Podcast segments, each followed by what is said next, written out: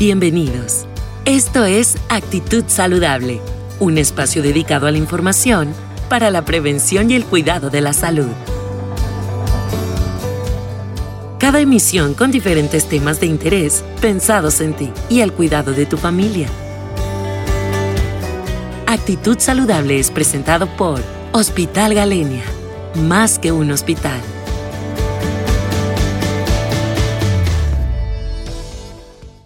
Hola, soy el doctor Raúl Barragán, soy especialista en cirugía y en laparoscopía.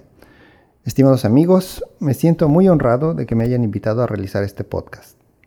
En los siguientes minutos tendré el gusto de explicarles por qué los cirujanos no estamos operando como antes, si se puede operar por laparoscopía y sobre todo, cuándo y cómo será seguro hacer el procedimiento, es decir, cómo volveremos a la normalidad. Hace unas semanas leí en un Twitter que la Tercera Guerra Mundial no era un conflicto bélico, sino más bien sanitario. Pues lamentablemente debo decir que no vamos bien. Al día de hoy, 14 de mayo, hay casi 4,5 millones de casos confirmados de COVID-19, con casi 300.000 muertos en el mundo. Han muerto más personas en cuatro meses que en los 16 años de la guerra de Vietnam. Las defunciones ahora son mayores que el número de muertos en la guerra de Golfo Pérsico, Incluso hay más muertos que los ocasionados por la bomba de Hiroshima. México, a pesar de lo controversial de estas cifras oficiales, ocupa el lugar número 13 en el mundo de muertes, con 4.222. Solo tenemos 400 menos que China. Y es el segundo lugar en Latinoamérica con casos, más casos registrados y más defunciones. Pero nuestro índice de letalidad es el más alto del continente. Quintana Roo que es el sexto lugar en mortalidad del país. Benito Juárez, nuestro municipio, representa el 80% de todos los muertos del estado. Y solo en Cancún, solo en nuestra ciudad, tenemos más muertos que todos los que han fallecido en Australia, que todos los que han fallecido en Bulgaria o en Nueva Zelanda o en Uruguay. Pero ¿por qué este virus tiene tanto éxito en su transmisión? Porque es un virus nuevo. En el mundo no estábamos preparados para él. Éramos una población virgen, Nadie tenía inmunidad, no existen vacunas, ni siquiera existe un tratamiento específico efectivo. Y de alguna manera, en ese mercado húmedo de Wuhan, donde se comercian con especies salvajes y exóticas, se produjo un medio de cultivo que permitió a este virus mutar desde un huésped salvaje, adquiriendo la capacidad de transmitirse al ser humano, teniendo entonces un salto entre especies. Este virus tiene una transmisibilidad que en modelos matemáticos se ha calculado mayor que a otros virus como el de la influenza o el del ébola, aunque es menor que otros virus como el del sarampión o la viruela. Este número de transmisibilidad se calcula que es de 2 a 4. Es decir, un enfermo infectará a 2 o a 4 personas y estas 4 a otras 16 y estas 16 a 64 y así exponencialmente. Entonces, esta transmisibilidad depende del número de personas con que entre en contacto el enfermo. Por ello, una de las medidas más importantes para detener su transmisión es el confinamiento. Este virus es exitoso en su modo de transmitirse porque una persona infectada puede transmitirlo sin tener síntomas, es decir, sin siquiera saberlo, desde uno a dos días antes del inicio de la enfermedad. Incluso hay muchos que permanecen asintomáticos y son contagiosos durante 14 días. Son estos portadores asintomáticos los que principalmente han propagado la enfermedad. Entonces, en respuesta a la experiencia de, países como China, como Italia, y después en, España y Estados Unidos, con hospitales desbordados por la rápida expansión del virus y la necesidad de enfocar toda la atención médica y la infraestructura hospitalaria exclusivamente a la atención de pacientes COVID pero sobre todo, en especial a los reportes publicados, publicados principalmente en artículos médicos de China y de Italia, acerca de resultados desfavorables con un incremento en la necesidad de terapia intensiva hasta de un 40% y de una mortalidad hasta de un 20% más en aquellos pacientes que presentaron infección por SARS-CoV-2 después de una cirugía programada. Entonces, el American College of Surgeons, la Sociedad Americana de Cirugía Endoscópica, la Sociedad Europea de Cirugía Laparoscópica y la Asociación Mexicana de Cirugía General, entre otras asociaciones, emitieron recomendaciones para posponer todas las cirugías selectivas o programables.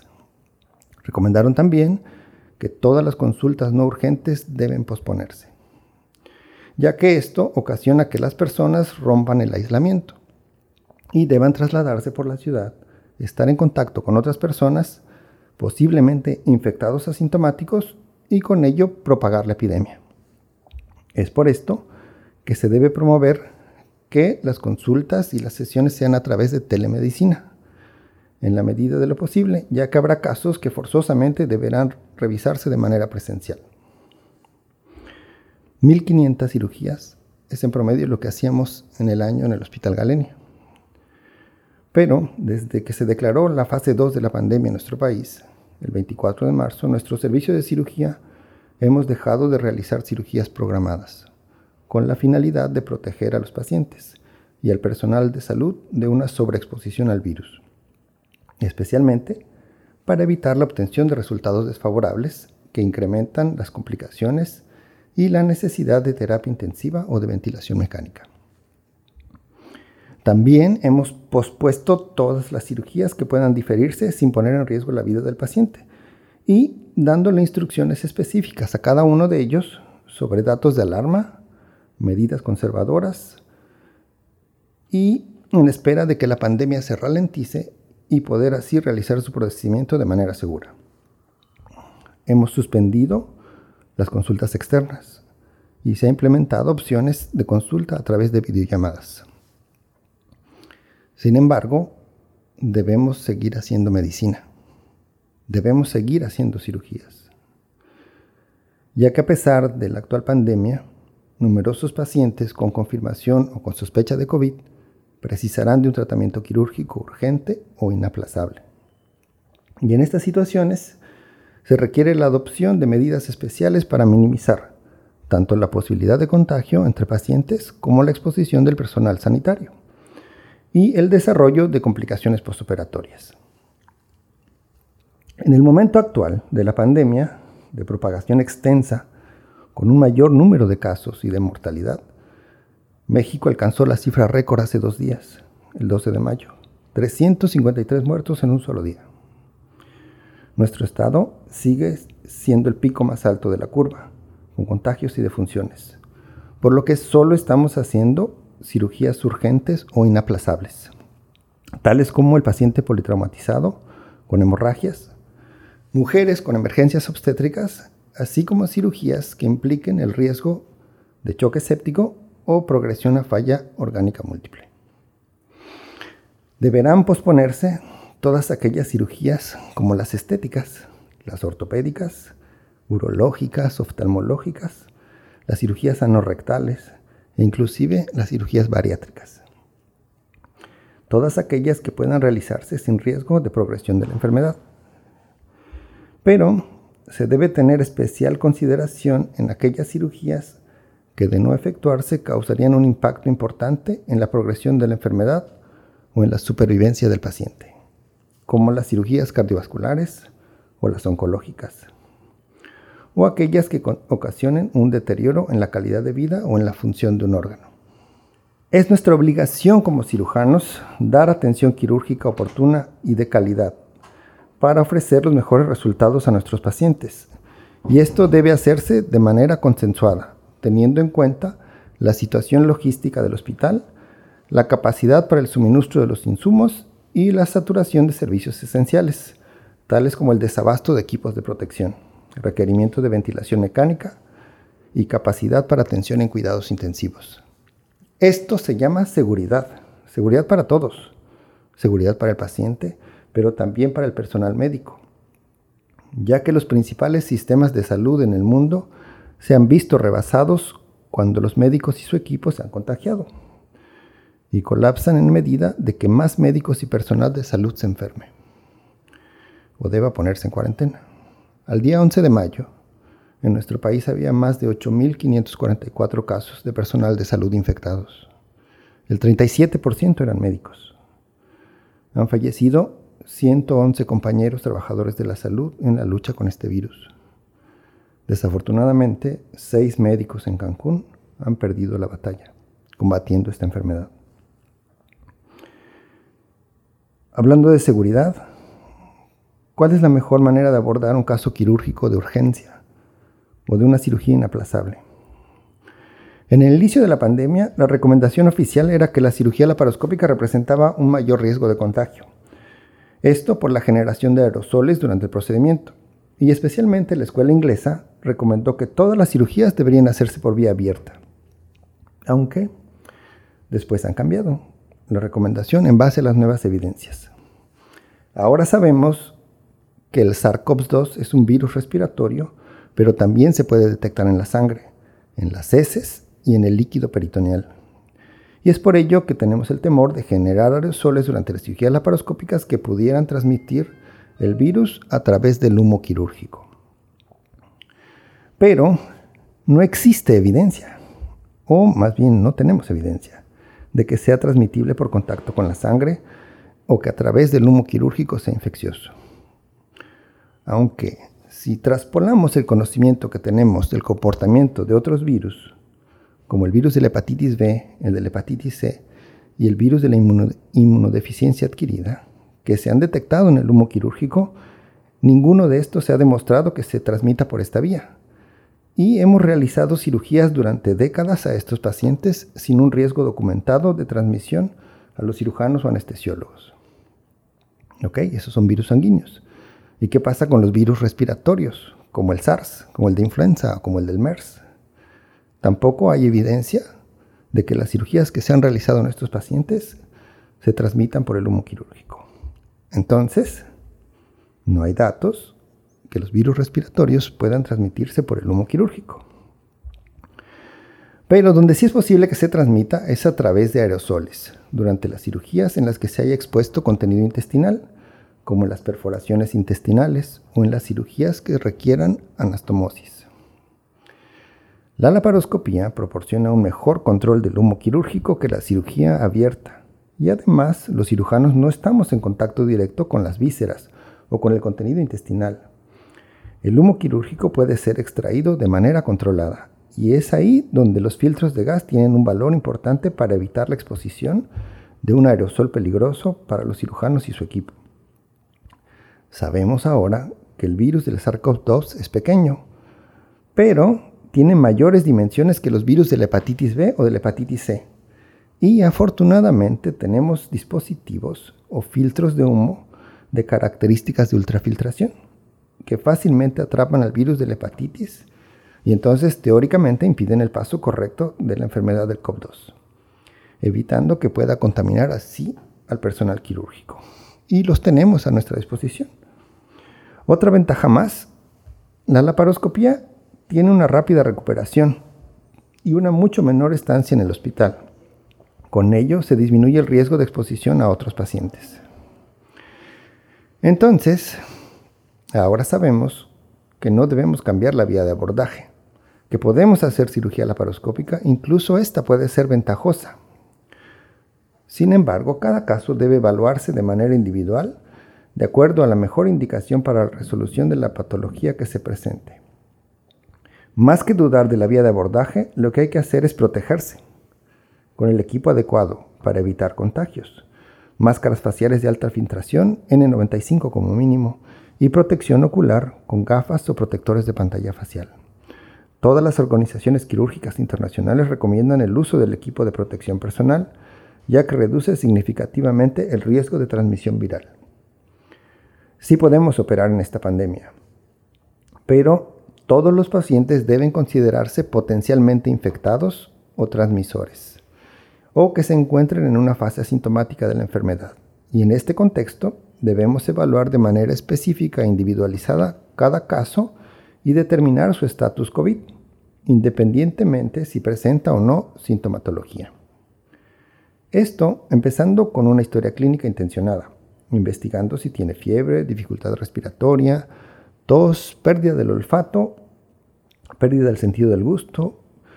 También hay parámetros analíticos que nos orientan a enfermedad COVID, como la disminución de los linfocitos, plaquetopenia, elevación del dímero D, proteína C reactiva. Es idealmente tener una prueba de PCR, sin embargo, está limitada y pocos centros hospitalarios de microbiología pueden tener esta prueba. También es de utilidad realizar una radiografía o una tomografía de tórax que nos demuestre las imágenes características de la enfermedad. El objetivo de la cirugía es realizar el mayor beneficio posible con la técnica menos agresiva y que origine las menores complicaciones postoperatorias. La cirugía debe realizarse con el menor número de personas posible y debe ser liderada por el cirujano que tenga más experiencia para minimizar los riesgos, complicaciones y disminuir el tiempo quirúrgico. Esto es ahora, en este momento que estamos viviendo, en el pico más alto de la pandemia. Pero, pero la vida va a seguir. Nosotros seguiremos haciendo medicina. Nosotros volveremos a operar. ¿Y qué va a pasar? ¿Cómo volver a la normalidad? ¿Cuándo podremos volver a operar casos planeados y no solamente urgencias? ¿Cuándo será seguro operar? La propagación de la pandemia no es homogénea en el mundo, tampoco lo es en nuestro país, y tampoco es comparable en los diferentes hospitales de la misma ciudad. No estamos viviendo lo mismo que viven nuestros compañeros en el Hospital General o en los hospitales del Seguro Social. Así que para poder establecer la seguridad de volver a realizar cirugías programadas, Diversas asociaciones han establecido sus recomendaciones y estas han sido validadas y avaladas por cirujanos a nivel internacional. Para esto se ha creado una escala dinámica en la que se contemplan cinco escenarios diferentes o fases de alerta con el objetivo de poder ordenar las recomendaciones relativas en cuanto a las cirugías programadas y las urgentes. Esto se debe individualizar en cada región del país y a la fase de alerta epidemiológica establecida por las autoridades sanitarias. También depende mucho del impacto en los recursos de cada hospital. El primer escenario es la fase de alerta 5, el escenario de emergencia. En este caso, el 75 o más de las camas del por ciento o más de las camas del hospital y de terapia intensiva son COVID. Entonces, todos los recursos del hospital presentan un impacto clave en cuanto a profesionales de salud, camas y camas de terapia intensiva. Y todo está enfocado a la atención de estos pacientes. La capacidad del soporte ventilatorio y las unidades de, cuidados intensivos están limitadas. En este caso, la acción quirúrgica se restringe únicamente a realizar cirugías de urgencia en pacientes que podrían no sobrevivir si la cirugía no se realiza en pocas horas. La siguiente fase es la alerta 4 escenario de alerta alta. Del 50 al 75% de las camas del hospital y de UCI son COVID. Entonces hay un impacto importante en los recursos, los cuales se priorizan para la atención de la pandemia y están limitadas la atención de ventilatorio y de cuidados intensivos. Entonces, la acción quirúrgica solo se debe restringir a urgencias reales que puedan progresar a choque séptico o falla orgánica. Fase 3 es el escenario de alerta media del 25 al 50% de las camas del hospital y de terapia son de COVID. El impacto se centra en alerta, en la atención de las urgencias, las cuales se reservan algunas para pacientes respiratorios y hay áreas de hospital y de terapia intensiva que se pueden definir como exclusivas para pacientes infectados. La acción quirúrgica se puede hacer a pacientes oncológicos que no puedan, su tratamiento no pueda ser retrasado porque su supervivencia se comprometa en los próximos tres meses. Y pacientes oncológicos que requieran cirugías que no ameriten estancias en UCI. Todas las urgencias se pueden llevar a cabo que comprometan al paciente la funcionalidad o que los puedan llevar a estado de choque. En la fase 3, que es un escenario de alerta leve, en que la pandemia va en descenso, los ingresos significa que hay menos del 25% de las camas de hospital ocupadas por COVID. Entonces no hay impacto en los recursos del hospital, pero el hospital se encuentra en alerta y con áreas definidas para pacientes respiratorios. Entonces ahí podemos operar pacientes oncológicos, urgencias y algunos pacientes con enfermedades benignas prioritarias. En la fase 1, que es ya el escenario normal, no hay pacientes hospitalizados con COVID. Solo hay casos externos que no necesitan hospitalización. Entonces no hay impacto en los recursos del hospital y ahí la actividad quirúrgica podría ser normal.